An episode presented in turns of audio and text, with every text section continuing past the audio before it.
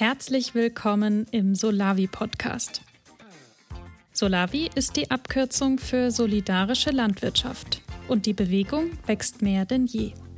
In diesem Podcast stellen wir euch ganz unterschiedliche Pionierinnen und Pioniere mit ihren Solavis persönlich vor. Ob groß oder klein, frisch gegründet oder schon jahrelang etabliert. All diese Solavi-Gemeinschaften sind spannende Vorbilder für eine wirklich nachhaltige Lebensmittelversorgung und für eine gemeinschaftsgetragene Wirtschaft der Zukunft. In dieser Folge geht es um die frisch gegründete Solavi Spiesheim. Spiesheim ist ein kleiner rheinhessischer Ort mit rund 1000 EinwohnerInnen mitten im Weinbaugebiet in der Nähe von Mainz. 2022 starten sie mit einem Market Garden für 50 Ernteanteile. Blutige AnfängerInnen sind sie aber nicht, denn Mitgründer Armin ist selbst Biolandwirt mit Genossenschaftserfahrung und brennt für regenerative Landwirtschaft. Auf geht's nach Spießheim. Zu Gast sind hier Armin und Christopher. Hallo, ihr beiden. Hallo, Tobias. Hallo. Ihr seid eine 2021 gegründete Solavi. Wir nehmen gerade im November auf. Was brennt denn so gerade bei euch? Was sind gerade eure Aufgaben? Also im Moment haben wir gerade die Genossenschaftsprüfung ist am Laufen und da haben wir heute nochmal irgendeine Nachricht gekriegt, dass wir jetzt mit dem Finanzplan nochmal gucken müssen. Und das ist eine Aufgabe, da gibt's jetzt noch mal ein paar Probleme. Und zum anderen wollen wir, am Samstag haben wir den ersten Arbeitsansatz auf dem Feld, da werden die Beete angelegt für nächstes Jahr. Bis jetzt Kompost ist bekommen heute und ähm, jetzt ist noch Gesteinsmehl und dann ja, legen wir die Beete an und dann tun wir den Startschuss draußen auf dem Acker legen. Also ihr habt jetzt 2021 noch kein Gemüse geerntet. Das geht dann nächstes Jahr los. Ist richtig, ja. Und was nebenher halt auch noch gemacht werden muss, bevor man endlich mal was auf dem Teller hat, ist ja auch dann der ganze Verwaltungskram. Also Genossenschaft ist das eine und dann haben wir jetzt auch gerade in sehr kurzer Zeit sehr viele Mitglieder gewonnen. Also wir haben keine Woche gebraucht, um 50 Ernteanteile praktisch zu verkaufen. Und ähm, da sind wir gerade im Hintergrund auch dabei, ähm, das ganze Organisatorische zu machen und die Mitglieder aufzunehmen und zu dokumentieren und anzuschreiben und, und alles äh, ja, in die Wege zu leiten, dass wir dann halt auch da auf dem, in, in dem Gebiet gut aufgestellt sind. Wie viele Mitglieder wollt ihr denn haben? Also wir haben jetzt, wir fangen an mit 50 Ernteanteilen und perspektivisch wollen wir irgendwann vielleicht auch mal größer werden, aber auch wiederum nicht zu groß. Und äh, 50 Ernteanteile haben wir und ungefähr 70 Mitglieder. Also das äh, ist meistens dann so, dass Ehepaare oder Haushalte eingetreten sind. Als einen Haushalt sind halt drei Personen eingetreten und teilen sich dann einen Ernteanteil. Aber das ist so die Größe, mit der wir starten wollen. Und dann mit anderthalb Gärtnerstellen. Und ja, so, so wollen wir mal ins Rennen gehen. Mhm. Und womit wollt ihr eure ja, Haushalte, die Menschen, die Mitglied sind bei euch, womit wollt ihr die versorgen? Stichwort Market Gardening würde ich mal sagen, ist das. Ne? Also die Gärtnerin, die äh, bei uns anfängt in Vollzeit praktisch, die ab Januar angestellt wird von der Genossenschaft in Vollzeit, die ähm, lernt gerade oder lernt gerade fertig Market Gardening. Das ist ein Konzept, wo man ohne Maschineneinsatz auf kleiner Fläche sehr viele unterschiedliche Kulturen anbaut und mit dem Ziel, dass man jede Woche sechs bis neun unterschiedliche Kulturen in der Kiste hat. Also nicht, äh, weiß ich, im September fünf Kilo Kartoffeln und das war's, sondern halt wirklich unterschiedliche Dinge, abwechslungsreich.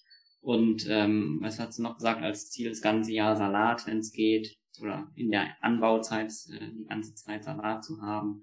Und da kann Armin auch noch ein bisschen mehr sagen, weil ja. er ist der Landwirt, ich bin eher so der Ingenieur. Also äh, über das Jahr gesehen sollen 25 verschiedene Kulturen geerntet werden und die in die Kiste gedacht werden.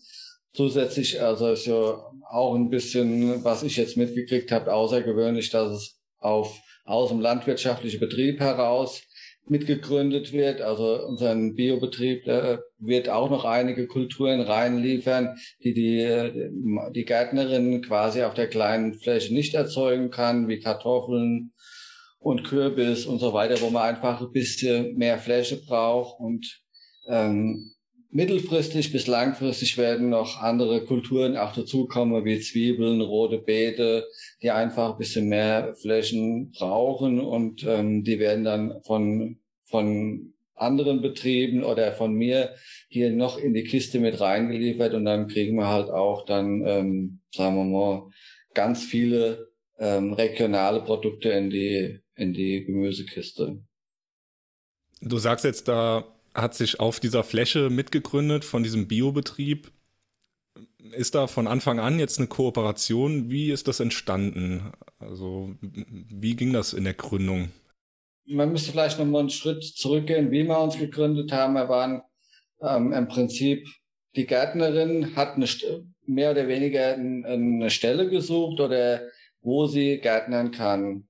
Und da kommt also Georg und Judith als, ähm, als Paar und wir haben uns dann zusammengesetzt, wie könnten wir das einfach auch hier in der Region umsetzen. Und dann sind wir einfach auf drei Fläche von uns, die wir bewirtschaften gegangen und dann hat sich diese eine Fläche herauskristallisiert, dass dort einfach der beste Boden und auch die beste Atmosphäre herrscht und ähm, das war dann die Fläche, wo das stattgefunden hat. Das war einfach dieser sagen wir, erster Moment der Gründung, dass wir einfach das als Solavi gedacht haben. Und da wir schon jetzt seit zehn Jahren Biobetrieb sind, ist es natürlich für die Solavi umso besser, dass da schon so lange Bio bewirtschaftet wird oder diese Fläche Bio bewirtschaftet wird und wir gar keine Umstellungszeit brauchen, um die Fläche dann noch in, in Bio zu kriegen oder den Pestizidabbau ähm, noch in der Gründung ähm, quasi, dass der Boden, sagen wir, frei von Pestiziden ist. Und das, glaube ich, ist nochmal auch eine Besonderheit, ähm, dass das aus dem Biobetrieb raus dann direkt gegründet wird. Also was, also die Fläche gehört dir, das ja, habe ich so richtig genau. verstanden. Ja. ja.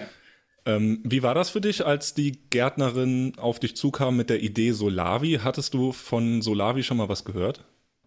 Also ich persönlich hatte schon davon gehört, aber ähm, eher so am Rande. Und es, äh, dass es halt immer von eigentlich Quereinsteigern gegründet wird und ähm, oder auslaufenden landwirtschaftlichen Betriebe. Und ich wollte das einfach, also von meiner Person her wollte ich das einfach unterstützen, regionale Ernährung voranbringen und halt das mit ganz vielen Leuten zu denken. Also ich alleine könnte das nicht und er wollte das auch nicht, aber in der Gemeinschaft finde ich das absolut ähm, hervorragend und auch zukunftsträchtig, dass man einfach von der Region für die Region Gemüse erzeugt. Mhm. Was denkst du, was steckt da noch dahinter, hinter solidarischer Landwirtschaft? Also es ist ja nicht nur das Regionale, es liegt ja auch, ja, es ist ja auch dieses nicht am Markt wirtschaften. Ihr verkauft ja nichts, ihr gebt ja Ernteanteile raus, ihr habt Mitglieder, keine Konsumenten. Was ist da noch mehr? Was macht für dich solidar solidarische Landwirtschaft noch mehr aus? Ja, da kann ich jetzt, hätte auch praktisch ohne die Frage, hätte ich auch schon äh, ein, einsteigen können, auch gerne. Das war ja im Prinzip die Keimzelle, wie der Armin gerade schon erzählt hat, waren im Prinzip diese fünf Personen. Und das äh, hat sich dann praktisch noch so weiter ausgebreitet. Also auch da wieder der Anker waren wieder Georg und Judith. Ich bin schon seit zwei Jahren in der Mainzer Solavi und wir sind eine Abholgemeinschaft und da ist auch die Judith und der Georg sind da mit drin und die haben dann gesagt, hier, wir machen gerade in Spießheim was Neues. Wollte da nicht dazukommen und dann haben wir irgendwann im Mai, Juni an, an einer Sitzung hier teilgenommen und haben dann gesagt, ja, das ist eine eine nette Truppe, das macht Spaß und wir wollten einfach, ähm, sage ich mal, mithelfen, diese Idee Solavi auch ähm, noch woanders mit umzusetzen. Und jetzt habe ich die Frage schon wieder fast vergessen. Ach so, was ist Solavi noch? Also das habe ich ja auch in der in der Mainzer Solavi halt auch kennengelernt. Also das Thema Gemeinschaft, dass man halt nicht sagt, hier man hat hier irgendwo einen Erzeuger, der ist anonym und dem kauft man halt zu irgendeinem diktierten Preis sein Gemüse ab, und dann kann er mal gucken, wie er damit klarkommt, sondern es ist halt so, dass man da gemeinschaftlich äh, wirtschaftet und dass man auch Ernterisiken zum Beispiel gemeinsam trägt. Also wenn jetzt halt mal eine schlechte Ernte ist oder mal irgendwie, keine Ahnung, äh, Hagel ist und irgendwelche Salatköpfe kaputt gehagelt werden, dann hat halt keiner Salat in der Kiste, aber dann ist es halt so, dass der Gärtner trotzdem sein Einkommen hat. Und einfach, dass dann eine Gemeinschaft und Solidarität entsteht und dass man halt auch, weiß nicht, Transportwege verkürzt und dass man keinen Verpackungsmüll hat und so weiter und so fort. Also das gehört alles für mich auch noch zu Solavi dazu, dass man sich einfach untereinander kennt und dass man im Prinzip der Wunsch ist, dass das praktisch wie eine große Familie ist, die gemeinsam ja ihr, ihr Essen und ihre Nahrungsmittel erzeugen und Spaß haben und Freude haben und, und diese Idee des Wirtschaftens einfach leben. Ich kenne das noch aus Landwirtsseite. Ähm, ich trage das Risiko für, also ich habe einen sehr großen landwirtschaftlichen Betrieb, für so einen kompletten Betrieb und das wird immer nach marktwirtschaftlichen Gesetzen, muss ich so einen Betrieb führen und dann finde ich das solidarische Prinzip einfach mal anders dazu denken, mal echt mal ein anderer Ansatz und das auch zu verbreitern und zu vergrößern auf andere Produkte finde ich ein, eine sehr gute Herausforderung oder auch ein sehr gutes Zukunftsprojekt.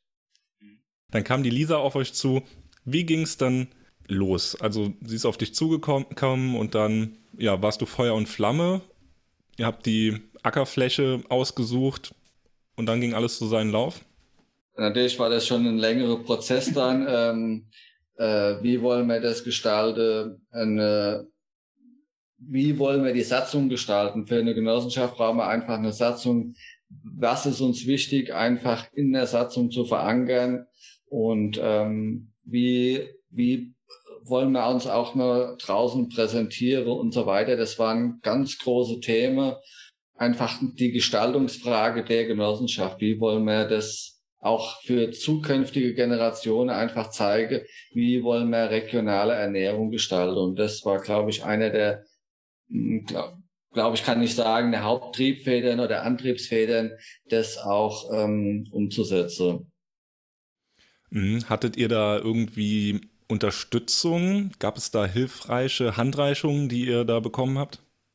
Naja, also einmal gibt's, äh, glaube ich, viele Leute, die Kontakte haben zu anderen Solavis. Ja, also der Jan, der heute leider verhindert ist, ähm, der hat da ganz viel ähm, Bekanntschaften, Freunde, weiß ich nicht was, wo er halt Leute anspricht und sagt, wie können wir das machen? Und dann gibt's dieses, weiß ich nicht, Wirgartenhandbuch, glaube ich, weiß gar nicht, wer das geschrieben hat, haben wir ganz viel rausgeholt.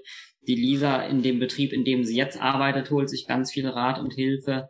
Ähm, was Genossenschaftssachen angeht, hat die Monika Meitzler Erfahrungen schon gesammelt und bringt die ein.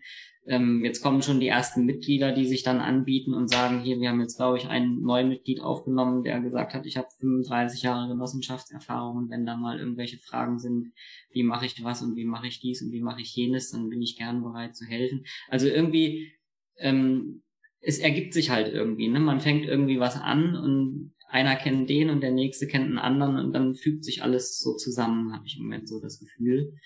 Ähm, wenn man, wenn einer mal in eine Richtung losgeht, dann zieht er einfach andere mit. So, so fühlt sich das für mich jedenfalls an. Und dann kommt von überall, kommt irgendwo eine helfende Hand und sagt, hier, ich kann das und ich kann jenes. Und dann geht das einfach los. Also so im Nachhinein hätten wir vielleicht noch mehr Ratschläge auch von außen annehmen müssen. Wir haben die Satzung quasi schon ein bisschen allein gestaltet, aber ähm, solche Mustersatzungen, die es schon gibt, wären wahrscheinlich leichter zu, zu ähm, bearbeiten gewesen. Aber so haben wir halt unser komplett eigenes äh, Konstrukt erstellt. Und ähm, so im Nachhinein wäre es deutlich einfacher gewesen, auch beim Genossenschaftsverband schon bewährte Satzungen zu verwenden, weil wir mussten dann noch einige Dinge im Endeffekt umbauen, da sie dann einfach gepasst haben. Wie kam es dazu, dass ihr Genossenschaft werden wolltet? Weil, ja, du sagst es gerade selber, ähm, ja, mit der Satzung und es ist alles nicht so ganz einfach. Aber warum kam dann der Impuls zu sagen, okay, wir werden eine Genossenschaft? Also Hintergrund, wir haben vom Biobetrieb her schon mal eine Genossenschaft gegründet, die Rheinhessen Biofamilie für die Vermarktung für Kartoffeln in der Region. Und ich finde diese Leitplanke, ähm, also ich habe den Impuls reingegeben, ähm, die Leitplanke einer Genossenschaft relativ ähm, sicher. Wenn wir uns da rein ähm, haben ähm, in diese Genossenschaft, dann können wir einfach Genossenschaftsanteile vergeben, die dann auch für ein Mitglied klar sind, klar geregelt sind und ähm, die sind aber auch jederzeit wieder zurückforderbar. Das heißt also, kann jedes Mitglied sein Geld einlegen, aber sagen, okay, nach drei Jahren, das ist nicht mein Modell, ähm, ich will mein Geld wieder zurückhaben, anderes Mitglied möchte dann wieder ähm, dabei sein, dann können wir das einfach dann relativ gut sein Kapital wieder nach Hause geben. Und zusätzlich können wir dann auch noch Nachrangdarlehen äh, vergeben. Also das ist die Möglichkeit, Möglichkeit der Genossenschaften, einfach auch kleinere Bankgeschäfte zu erledigen und so auch die Finanzierung aus der Region heraus gut zu gestalten. Und zusätzlich können wir noch überschüssige Produkte, wenn es das in der Zukunft gibt, ähm, noch vermarkten und sagen wir ähm, Gaststätte oder wie auch immer Kindergärten können wir dann auch noch mit. Und zu ergänzen vielleicht noch, ähm, es ist nicht unbedingt einfacher, eine Vereinssatzung zu schreiben. Also man kann sich mit einer Vereinssatzung auch selber an ein Bein stellen. Äh, ich habe selber mal auch in einem Verein im Vorstand mitgewirkt. Da ging es um, um, das Ziel, letzten Endes den Bau eines Kohlekraftwerks in Mainz zu verhindern. Und als dann der Kraftwerksbetreiber gesagt hat, wir bauen das jetzt nicht, haben wir gesagt, okay, das Ziel des Vereins ist erfüllt, wir wollen uns auflösen. Und sie glauben gar nicht, was wir für Probleme hatten, weil die Satzung so blöd geschrieben war, diesen Verein wieder aufzulösen. Also von daher, eine Satzung ist grundsätzlich etwas, ich war am Anfang nicht dabei, deswegen gar nicht jetzt von Armin auch was dazu da lohnt sich fast schon wirklich ganz viel Arbeit reinzustecken, dass die Satzung wirklich gut ist, weil da kann man sich halt wirklich auch selber das Leben schwer machen, wenn sie nicht gut ist. Ähm, aber wie gesagt, es ist nicht von dem, vor dem Hintergrund nicht unbedingt einfach, einen Verein zu gründen. Es hat halt beides Vor- und Nachteile. Und für mich der wesentliche Vorteil war eigentlich, oder der Nachteil ist, Spenden sind nicht absetzbar für die Spender. Ne? Also wenn jemand einer Genossenschaft was spendet, dann kann er das nicht bei der Steuererklärung angeben. Bei einem gemeinnützigen Verein kann er das schon. Aber für die Geschäftstätigkeit später, also unser Ziel ist es nicht, wie du vor dem Interview gesagt hast, Aldi zu beliefern. Ne? Aber man könnte sich zum Beispiel vorstellen, dass man eine Kooperation mit, keine Ahnung, einer, einer Bio, einer Bio-Gaststätte, die nur Bioprodukte verkocht, macht und sagt, wir liefern euch jede Woche so und so viel Kilo von dem und dem. Und dann kann man da als Genossenschaft viel besser agieren als als Verein. Ob wir das mal machen, keine Ahnung, weiß ich nicht, aber man hat halt die Möglichkeit und ist da viel, viel, viel, viel flexibler, was das angeht. Mhm. Jetzt würde mich interessieren, gut, ihr seid jetzt auch so im, im Gründungsjahr, im Gründerteam. Wie habt ihr euch strukturiert? Also wie ist die Genossenschaft aufgebaut, um ja einfach operativ und geschäfts geschäftsführende Entscheidungen dann treffen zu können? Das ist ja eigentlich, wenn ich da auch jetzt gleich weiter erzählen darf, ähm, das ist ja im Prinzip mehr oder weniger auch vorgegeben, was auf jeden Fall als Organe da sein muss. Ja, ein Vorstand, ein Aufsichtsrat und eine Generalversammlung, also im Prinzip alle Mitglieder. Und ähm, letzten Endes das, was wir jetzt im Moment operativ machen, ist eigentlich so in Arbeitskreisen gegründet. Ja, wir haben einen Arbeitskreis Finanzen, wir haben einen Arbeitskreis Mitgliederverwaltung, wir haben einen Arbeitskreis Organisation und, äh, und äh, Mitgliederkommunikation. Und da hat jeder von den, wie viele Leute sind, bei elf Leuten halt so seine Talente eingebracht und hat gesagt, hier, ich kann das am besten, ich kann das am besten.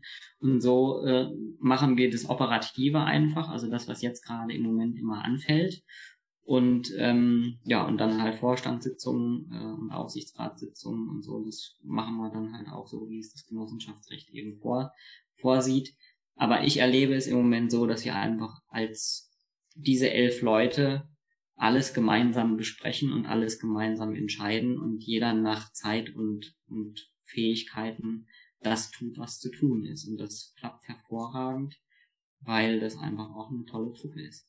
Also wir, klar haben wir einen eigenen Vorstand, aber Absprache ist, wenn es ein Problem gibt, entscheiden wir das schon gemeinsam. Der Vorstand muss am Ende des Tages schon eine gewisse Verantwortung übernehmen, aber vom Grundsatz her sind wir einfach solidarisch angestellt, dass wir einfach sagen, okay, wenn es ein Problem gibt, wird, äh, wird in die Gruppe gefragt, wer fühlt sich dafür verantwortlich oder kann den Vorstand unter, unterstützen und somit ist es dann auch wieder auf dieser Ebene solidarisch. Mhm. Wie nehmt ihr die Mitglieder mit, also die Menschen, die bei euch dann die, das Gemüse bekommen? Wie können die mitentscheiden? Naja gut, also auf jeden Fall mal rein vom, vom, vom, von den Vorgaben des Genossenschaftsrechts ja natürlich in der Generalversammlung, aber unser Ziel ist es natürlich auch da, ähm, Leute gezielt vielleicht anzusprechen, einzubeziehen, wenn wir wissen, da hat jemand ein Talent oder da hat sich jemand eingebracht oder hat sich jemand gemeldet und gesagt, mit dem und dem Thema kenne ich mich aus. Und wir fangen jetzt, also ich meine, wie wollen wir oder wie machen wir das, ist ja eigentlich die Frage, kann man noch gar nicht beantworten. Wie wollen wir das machen? Wir fangen jetzt mal an mit einem Feldtag oder mit zwei Feldtagen und da sage ich mal, das muss ich auch so ein bisschen alles finden. Aber das Ziel ist natürlich schon, ähm, dass nicht der Vorstand sich zwei Stunden in den Raum einschließt und wieder rauskommt und sagt, das ist jetzt unsere Richtung. Und ich denke mal, unser aller Ziel ist es wirklich, das als Gemeinschaft zu leben und da alle irgendwie auch partizipieren zu lassen. Ne?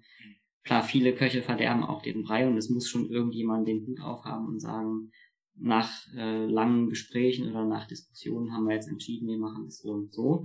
Ähm, aber ja, wenn sich ein Mitglied äh, engagieren möchte, dann hat er die Möglichkeit dazu, dann wird das gemacht, dann binden wir die Leute ein. Werden diese Feldtage, gibt es da eine Verpflichtung, dass auch die Mitglieder mal ja, helfen müssen, wenn sie einen Anteil haben? Nein, also das ist alles freiwillig, ist alles so, das wäre dann sehr eng strukturiert ähm, über die Gärtnerstellen ähm, abgedeckt ist, aber es ist Mithilfe ist mit angedacht, aber ist keine Pflicht. Also jeder hat die Möglichkeit zu helfen, aber er muss nicht helfen. Aber auch da gibt's verschiedenste Ansätze. Wer hilft im Garten, wer hilft beim Genossenschaftsrecht, wer, wer hilft bei der Mitgliederverwaltung und so weiter. Na, da kann sich jedes Mitglied auch dann ähm, engagieren die Mitglieder, die dann auch helfen, sich engagieren, welche Rolle spielt das für euch, also eure Gemeinschaft, dieses Wir-Gefühl, was entstehen soll?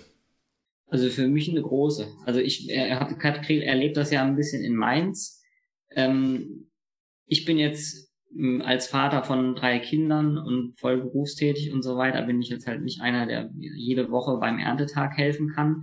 Aber ich habe mal so eine Zeit gehabt, äh, wo ich Zeit hatte und wo ich das gemacht habe. Und äh, wenn man da einfach hingeht und mit den, mit den, sage ich mal, hauptamtlichen Gärtnern und vier, fünf, sechs Helfern zusammen auf dem Feld steht, das ist einfach äh, Spaß und Freude und inspirierende Gespräche und äh, das ist das, was ich mir darunter vorstelle und was halt einfach schön ist.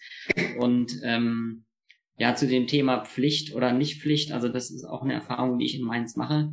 Da gibt es halt viele Leute, die, die wirklich jede Woche da mehrere Stunden reinhängen und es gibt andere Leute, die machen das halt so, wie sie eben Zeit haben und, ähm, und das in Summe passt aber. Und wenn dann halt irgendwie äh, was anliegt und äh, es wird ein Hilferuf gestartet und sagt, wir brauchen jetzt hier 20 Leute für die Kirschernte oder 30, dann sind auch 30 Leute da. Also das funktioniert eigentlich schon sehr, sehr gut. Und ja. Wie ist das bei euch? Merkt ihr schon so ein Wir-Gefühl? Also von diesen, ja, die Mitglieder, die ihr gefunden habt jetzt über das Jahr, sind die schon voll dabei? Also das Gründungsteam, das hat ein absolutes Teamgeist entwickelt und ein Spirit auch. Und ähm, die anderen Mitglieder, das ist, war am 24. Oktober, haben wir einen Infotag gemacht oder ähm, veranstaltet. Und da haben sich quasi alle neuen Mitglieder eingetragen und seitdem haben sie nur eine Bestätigung gekriegt. Also von daher konnte sich da noch kein äh, Team jetzt bilden oder kein Gemeinschaftssinn. Das wird sich erst bei den Feldtagen jetzt und bei den bei der ersten Bieterrunde im nächsten Jahr, dann wird man sich eher näher kennenlernen und dann wird sich auch da äh, wieder ein Team neu formieren, ähm, das quasi das die, die gesamten, gesamten Mitglieder umfasst. Mhm. Aber da bin ich jetzt auch mega gespannt drauf auf die nächsten zwei Samstage. Also mein Gefühl ist sehr gut und dieser Infotag, das war auch toll. Also da sind teilweise Sonntagsspaziergänger vorbeigekommen, die eine halbe Stunde später einen Mitgliedsantrag abgegeben haben. Also das war schon schon toll, das ist schon eine tolle Veranstaltung. Ja, also das da sind super. so die die ersten der Start ist, glaube ich, wirklich sehr gut, den man hingelegt hat. Ja, das sollte man nochmal kurz ein bisschen drauf eingehen, weil man das also sehr gut strukturiert haben. Also da haben wir verschiedene Stationen aufgebaut.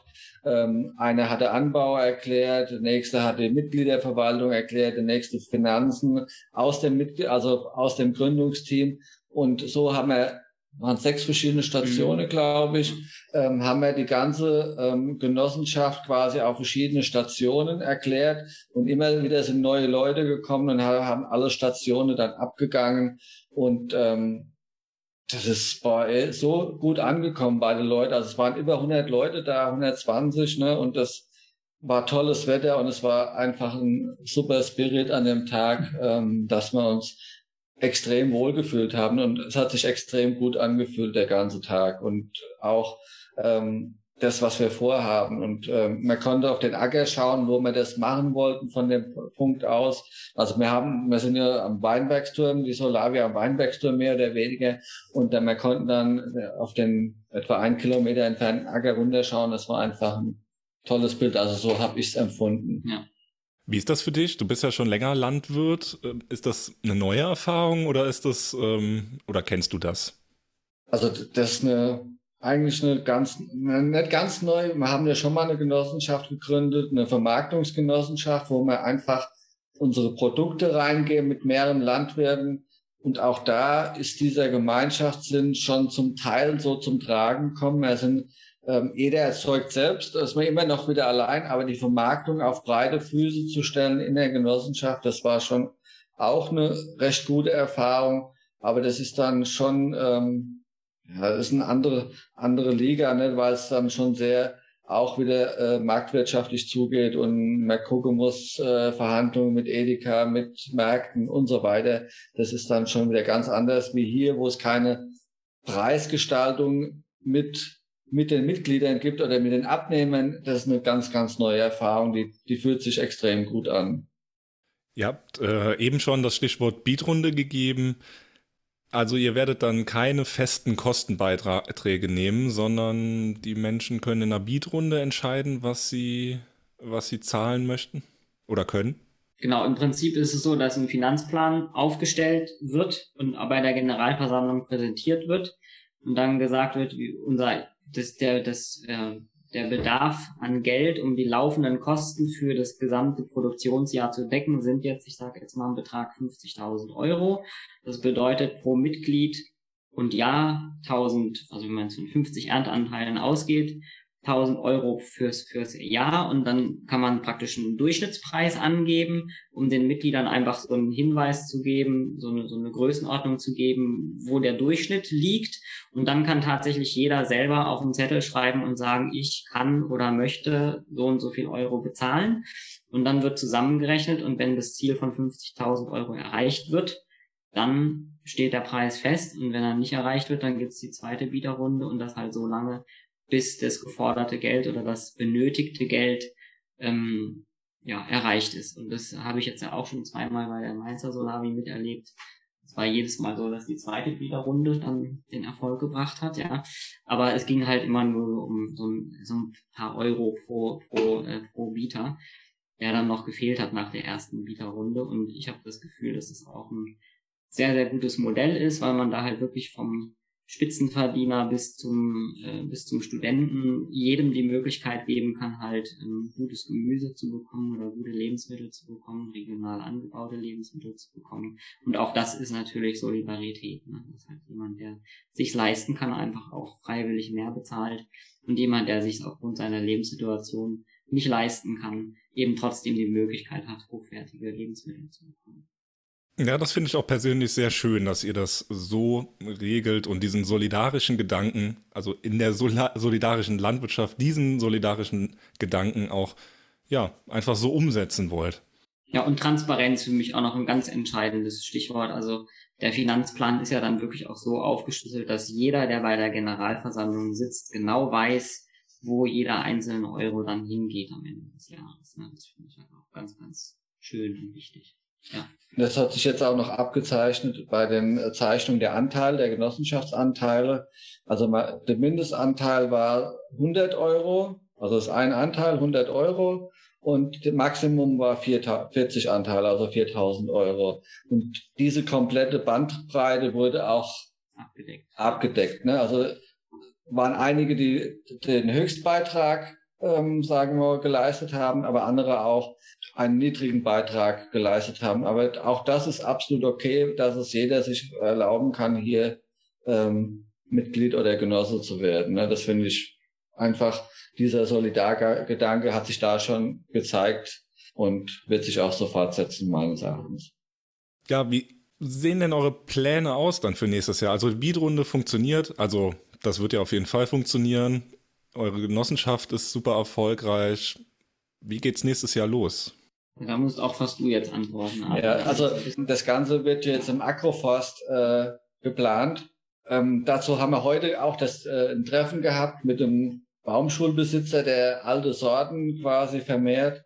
Und da haben wir jetzt mit ihm und dem zusammen mit dem DLR, das soll so ein Pilotprojekt werden oder Demo-Projekt, haben wir den Agroforst geplant. Also die Planung läuft schon länger. Das wurde mit Burkhard Kaiser, was wahrscheinlich auch ein Begriff ist, ähm, der Agroforster plant, ist es in, auf den Weg gebracht worden. Und jetzt sind wir so ein bisschen auf der Zielgerade. Und heute haben wir die Arte festgelegt, was wir alles anbauen wollen, also ganz breites Spektrum auch an Obstgehölzen und an Nüssen und so weiter, um das auch später dann eventuell in die Solavi dann mit reinzubringen. Entweder übernimmt dann die, ähm, unsere Solavi diese Bäume oder ich liefere das Gemüse, also nicht das Gemüse, sondern das Obst oder die Nüsse oder die Folgeprodukte dann in die Kiste rein. Also ist alles Mögliche denkbar und ähm, das finde ich halt ein extrem spannender Ansatz, um dann auch die, die Mitglieder, dass sie an solchen, sagen wir, Zusatz ähm, Produkten dann partizipieren kann, ne? dass jeder quasi direkte Bezug hat zu anderen landwirtschaftlichen Produkte. Und ich glaube, das ist schon relativ außergewöhnlich, dass man das dann so groß denken kann. Oder was dann auch denkt, also was sowieso schon liebe, habe ich schon gesagt, mit Kartoffeln und Kürbis und dann eventuell auch alte Getreidearten wie Einkornemmer, das man selbst anbaut, dass man auch sagt, okay, welche Produkte ähm, möchte das Mitglied langfristig in der Kiste sehen, können wir das, mhm. ähm, können wir das ähm, gestalten, dass das quasi aus dem Betrieb kommt oder ähm, die Solavi das kauft oder keine Ahnung. Also einfach dort neue Wege zu gehen. Wie groß können wir das denken? Was kann alles in die Kiste, um die regionale Versorgung einfach mal ganz neu ähm, ja, voranzubringen oder auf andere Füße zu stellen? Ja, und wie geht's los? Für mich ist es jetzt so, wie geht's los? Jetzt kommen erstmal halt das Beta anlegen. Dann haben wir Folientunnel, die wir aufbauen wollen und müssen. Und ähm, Bodenqualität, äh, dieses Gesteinsmehl einarbeiten und so weiter. Also einfach die Vorbereitung der Fläche. Und nächstes Jahr soll es dann ähm, im Folientunnel kann man wohl ab Anfang März anfangen, auszusehen und ähm, werden die, die Setzlinge praktisch vorgezüchtet und das Ziel ist es, dass dann im Mai, Mitte Mai die erste Ernteausgabe dann stattfindet. Also das ist so der, der grobe Fahrplan. Mhm. Wird diese Ernteausgabe ähm, verteilt ihr das irgendwie oder gibt es dann einen Punkt, wo die Leute es abholen können? Also es wird wir haben es eigentlich noch gar nicht so besprochen in unserer Runde, ne? aber es wird, denke ich mal, darauf hinauslaufen, dass es auf dem Feld einen Ausgabepunkt gibt und einen Ausgabetag, also dass man sagt, keine Ahnung, Donnerstag, Mittwoch, Donnerstag ist Erntetag und Donnerstag Nachmittag ab 17 Uhr ist Ausgabe. Und da können die Mitglieder dann hinkommen und können sich das abholen. Und ähm, also mein persönlicher Plan ist auch noch, ähm, dass man bei der ersten Generalversammlung halt auch versucht, Leute, die regional zusammenwohnen, also keine Ahnung, fünf Mitglieder aus Albig, dass man halt einfach sagt, hier der Treffpunkt Albig ist da hinten in der Ecke und dann können sich die fünf Albiger zusammentun, dass halt nicht fünf Leute hierher fahren, sondern halt nur einer. Ne? Und äh, das wollen wir auch versuchen so zu organisieren. Das heißt also 50 Ernteanteile sind nicht 50 Personen, die abholen, sondern vielleicht 20 oder 30, weil man halt auch so Abholgemeinschaften und, und, äh, ja, Gemeinschaften gründet, wo man, wo man sich dann halt gegenseitig abwechselt mit dem Abholen. Aber ich denke, es wird auch ein Feld sein. Das ist ja auch für die Gärtnerin das Beste. Die erntet das und legt es auf den Ausgabetisch und dann, und das ist ja auch ein schöner Treffpunkt, ne? Also da ist man dann beim Abholen ja immer, da sieht man immer die Leute, die man dann über die Jahre schon, über die Monate und Wochen kennengelernt hat, kommt ins Gespräch, tauscht sich aus und ich muss auch sagen, Mainz war ja auch eine Abholgemeinschaft Niederolm, das ist auch eigentlich eine tolle Truppe geworden. Ne? Mhm. Der Georg sitzt neben mir und grinst und nickt. ähm, also da haben wir ja auch tolle Leute kennengelernt auf dem Weg. Und wenn man mal so, ja, wenn ihr mal so ein bisschen spinnt, so eure Vision für die nächsten Jahre, also du hast es eben schon ein bisschen angedeutet, Armin, Obst, Gemüse, Getreide, ähm, was, was, ja, was kann es noch alles geben? Also es könnte bis hin zu einer Komplettversorgung gehen. Also das kann ich mir sehr gut vorstellen, dass man einfach das ganz groß denkt. Ich habe das mit dem Getreide schon angesprochen. Können wir auch Produkte weiterverarbeiten regional, dass wir sagen, okay, unser Getreide, das wir erzeugen, das wird zum Bäcker X gebracht und wir lassen es nur backen oder es gibt eine Bäckerei, wo es eine solidarische Gemeinschaft einfach ähm, übernimmt. Keine Ahnung, das ist groß gedacht wahrscheinlich, aber dass man sagt, okay, was ist regional möglich mit unseren eigenen Produkten? Können wir auch Schritte der Weiterverarbeitung in so eine solidarische Landwirtschaft reindenken oder nicht? Funktioniert das? Das weiß, ich weiß es nicht tatsächlich, aber das wäre so ein Ansatz, um das einfach ähm, ganz neu zu denken und eine ganzheitliche regionale Versorgung hinzubekommen. Über die Biofamilie, die unsere andere Genossenschaft, bauen wir auch Ölfrüchte regional an. Die werden dort zu Ölen erzeugt und die Genossenschaft vermarktet die dann. Und das ist ja auch dann denkbar, ein Öl dann in die, in die Kiste reinzudenken. Wäre der nächste Schritt. Jedes äh, Mitglied bestellt per Liste hm, sein Öl und kriegt, kriegt das dann äh, zu seinem Abholtag in die Kiste gelegt. Es wäre natürlich ganz wunderbar, wenn ihr dann auch noch ja, den Bäcker oder die Ölmühle davon überzeugt, das Ganze gemeinschaftsgetragen, also gemeinschaftsbasiert in diesem CSX-Gedanken zu machen. Was denkt ihr, ja, was kann da gemeinschaftlich auch noch passieren in den nächsten Jahren? Also dieses Konzept Solavi ist ja, ja nicht nur fürs Gemüse da, sondern auch noch ein bisschen mehr, oder was meint ihr? Ja, also schön wäre es halt auch, wenn sich die Idee, also natürlich erstmal die eigene Solavi größer werden zu lassen, wachsen zu lassen, Dinge zu tun, neu zu denken, zu überlegen, was kann man vielleicht noch alles machen. Was ich gerade beobachte, was ich ganz toll finde, ist, dass das halt überall so, diese Solavis überall so aus dem Boden schießen. Ne? Wir hatten hier bei unserem Informationstag hatten wir irgendwie aus Bingen, glaube ich, Leute da, das hat der Herr Jan irgendwie erzählt. Und die haben dann gesagt, hier, wir sind 40 Leute und wir wollen alle eintreten. Und dann haben wir gesagt, wieso, wenn ihr 40 Leute aus Bingen seid, wieso gründet ihr nicht einfach selber eine Solavi in? Das ist doch viel cooler, ne? Und da haben die echt eine gute Idee. Also das wäre für mich so ein, so ein Wunsch, dass man halt einfach sagt, also mein, mein Gedanke ist jetzt nicht unbedingt, dass wir jetzt irgendwann hier eine 2000 Leute Solavi sind, sondern da habe ich lieber irgendwie 10, 50 Leute Solavis als eine ganz große. Und dass man dann halt vielleicht auch kooperiert und sagt, die eine hat's Gemüse und die andere hat äh, Getreide und die dritte hat, weiß ich nicht was, Öl, Ölpflanzen oder sowas und man tauscht sich halt gegenseitig aus und und hilft sich gegenseitig die, die, die Vielfalt der Produkte einfach zu, zu erweitern. Also das könnte zum Beispiel auch ein Gedanke sein. Und ein bisschen mal ganz groß gedacht, auch einfach immer mehr Fläche. Und hier machen wir das nicht, weil hier haben wir schon eine Biofläche, die wir einfach biologisch weiter bewirtschaften. Aber das ist zum Beispiel, was die Mainzer machen. Das ist halt auch einmal immer mehr Fläche aus der konventionellen Pestizid behandelten äh, Bewirtschaftung halt weggenommen wird und in die biologische reingebracht wird. Das wäre für mich als auch ein über, übergeordnetes Ziel, was auch äh, sinnvoll ist und warum Solaris einfach sinnvoll und wichtig sind, dass die gegründet werden, dass da Leute diesen Weg gehen und sagen, wir nehmen unsere, unsere Versorgung selbst in die Hand und gucken, dass wir das Armin meldet sich und darf gleich auch was sagen. Äh, ne, das ist auch für mich auch wichtig und deswegen ich mich da auch engagiere.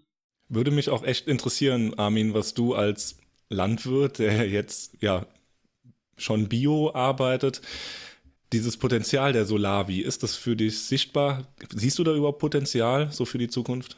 Also für mich ist das äh, also ein riesengroßes Potenzial, weil ich engagiere mich auch noch in andere Dinge. Ich bin noch äh, Vorstand der Stiftung, wo man auch, also ich arbeite ja an der regenerativen Landwirtschaft, das ist vielleicht nochmal ein, ein eigener Themenkomplex. Was ist regenerative Landwirtschaft?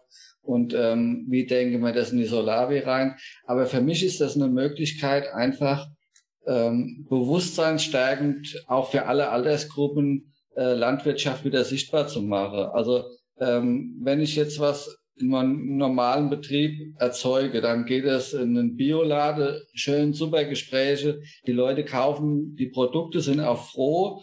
Aber trotzdem ist das nicht äh, das Gleiche, weil hier kann jeder Mitarbeiter kann das erleben, wie funktioniert nachhaltige Landwirtschaft, also weil man einfach den übergeordneten Betrieb in die Solavi mit reindenken können. Wie funktionieren Abläufe in der Landwirtschaft und so weiter.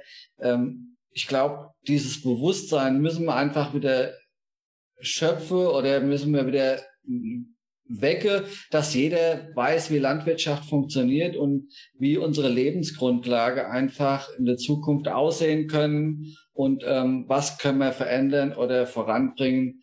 Also nicht nur die Solavi, sondern die Landwirtschaft komplett. Ähm, wie können wir das neu denken für die Region? Und daran anknüpfen finde ich auch noch einen sehr schönen Gedanken, wo die Mainzer auch schon angefangen haben, drüber nachzudenken und was ich mir für uns auch super vorstellen könnte in x Jahren, ähm, Stichwort Bildung, Bildungs-AK. Also, dass man halt einfach auch sagt, Kindergarten, Grundschulen, einfach die Klassen einladen und sagen, kommt mal einen Tag zu uns und erlebt mal, wie das funktioniert, ja. Und wenn man dann so ein, so ein paar Vierjährige da auf dem Feld rumspringen hat, ich glaube, dass, da nehmen die ganz viel von mit und das kann auch, äh, kann auch was sein, was eine Solavi transportieren kann, wo man halt einfach in der Gesellschaft viel mehr das, das Bewusstsein dafür wecken kann. Ja, regenerative Landwirtschaft, das hatten wir jetzt schon öfter. Du bist da Experte, Armin. Ähm, magst du noch mal kurz erklären, was denn da ja der Knackpunkt ist, was das überhaupt ist?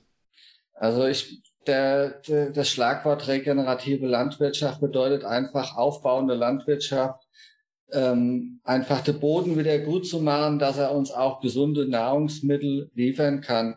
Das heißt, ähm, einfach den Boden immer grün zu halten, also immer die Photosynthese in Gang zu halten, weil die Pflanzen ernähren unseren Boden und ähm, das finde ich so wichtig dann auch, dass das Bodenleben so zu unterstützen, dass die, dass mit unseren Kulturpflanzen immer wieder in Symbiose gesunde Lebensmittel erzeugt. Das heißt, die Pflanze, die Photosynthese macht, man, man schätzt ungefähr 50 bis 60 Prozent der Photosyntheseleistung nutzt die Pflanze nicht selbst, sondern gibt sie weiter an die Bodenpilze, Bakterien und wird über die Rhizosphäre einfach ans Bodenleben weitergegeben. Und wenn wir diese Symbiose stärken, dann erhalten wir einfach extrem gesundes äh, Gemüse oder Lebensmittel, die uns dann auch wieder diese vitalstoffreiche ähm, Nahrung liefert.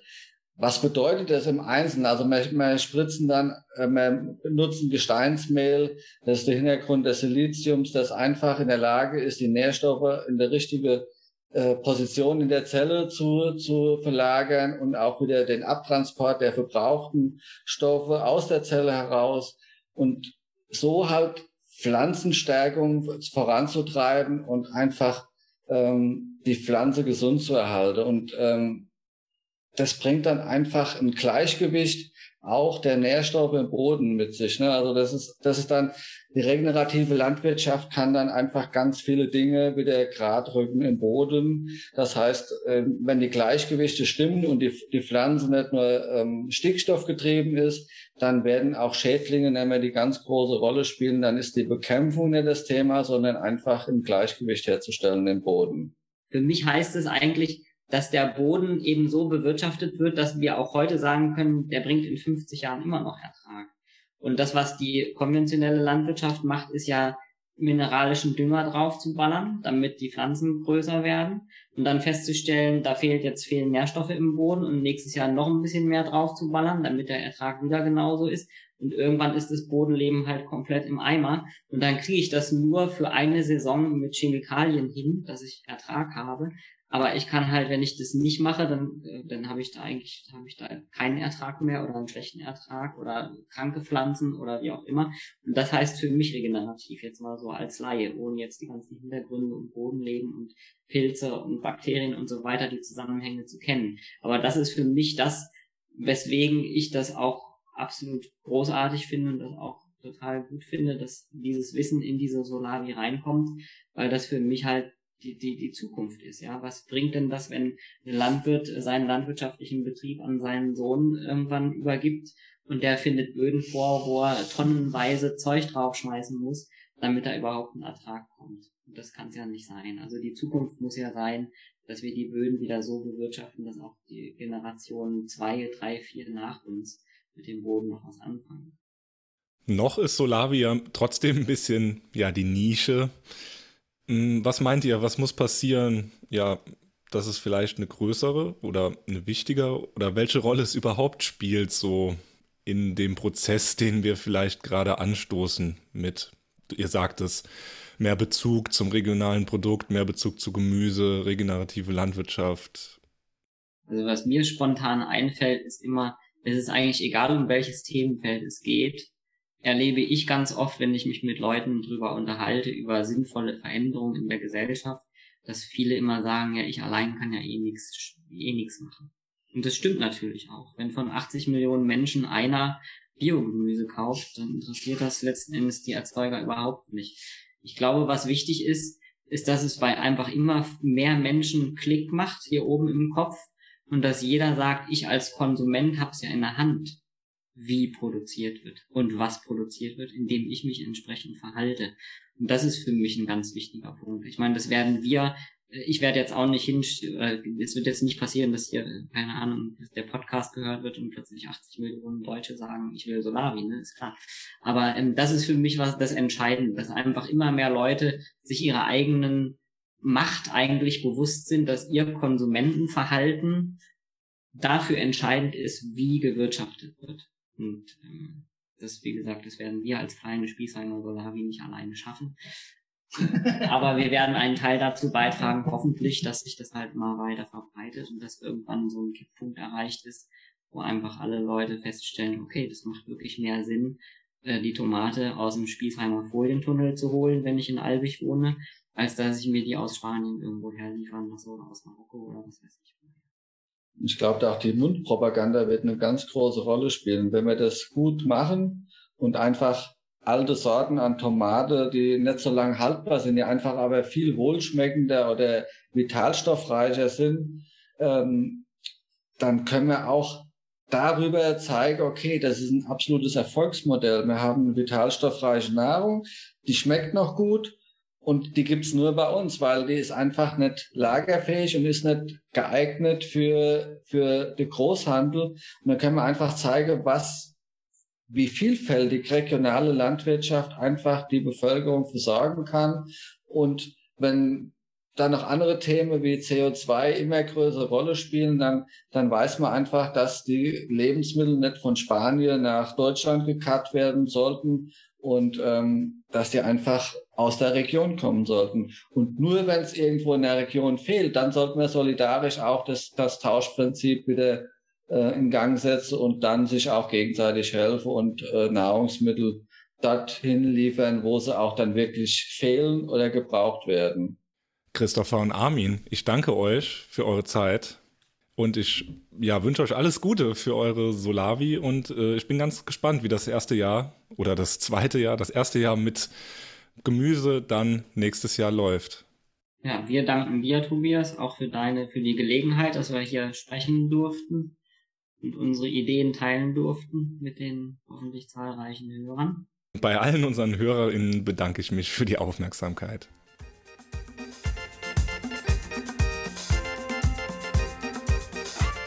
Das war jetzt eine von den vielen Solavis, die wir interviewt haben.